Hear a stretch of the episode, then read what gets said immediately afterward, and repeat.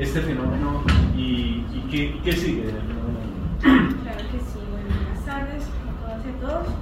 Eh, es importante describir al país que en este momento nos encontramos en la temporada seca, es usual para estos meses que estemos en temporada seca, principalmente en las regiones de Orinoquía, región andina y región Caribe, pero lo que está sucediendo en este momento es que además de estar en temporada seca, está intensificado ese efecto por un fenómeno de que es el fenómeno del niño mucho más seca de lo habitual y además estamos dentro del marco de una crisis climática. Acabamos de cerrar el año 2023 como el año más caliente eh, de la historia y eso también está afectando, por supuesto, las temperaturas en todo el territorio nacional. Todos estos factores están convergiendo en nuestro país y están ocasionando puntos de calor que nos pueden generar amenazas por incendios forestales. Tenemos a nuestra actualización del mediodía más de 900 eh, amenazas, municipios amenazados por incendios forestales. Esto es prácticamente casi todo el país.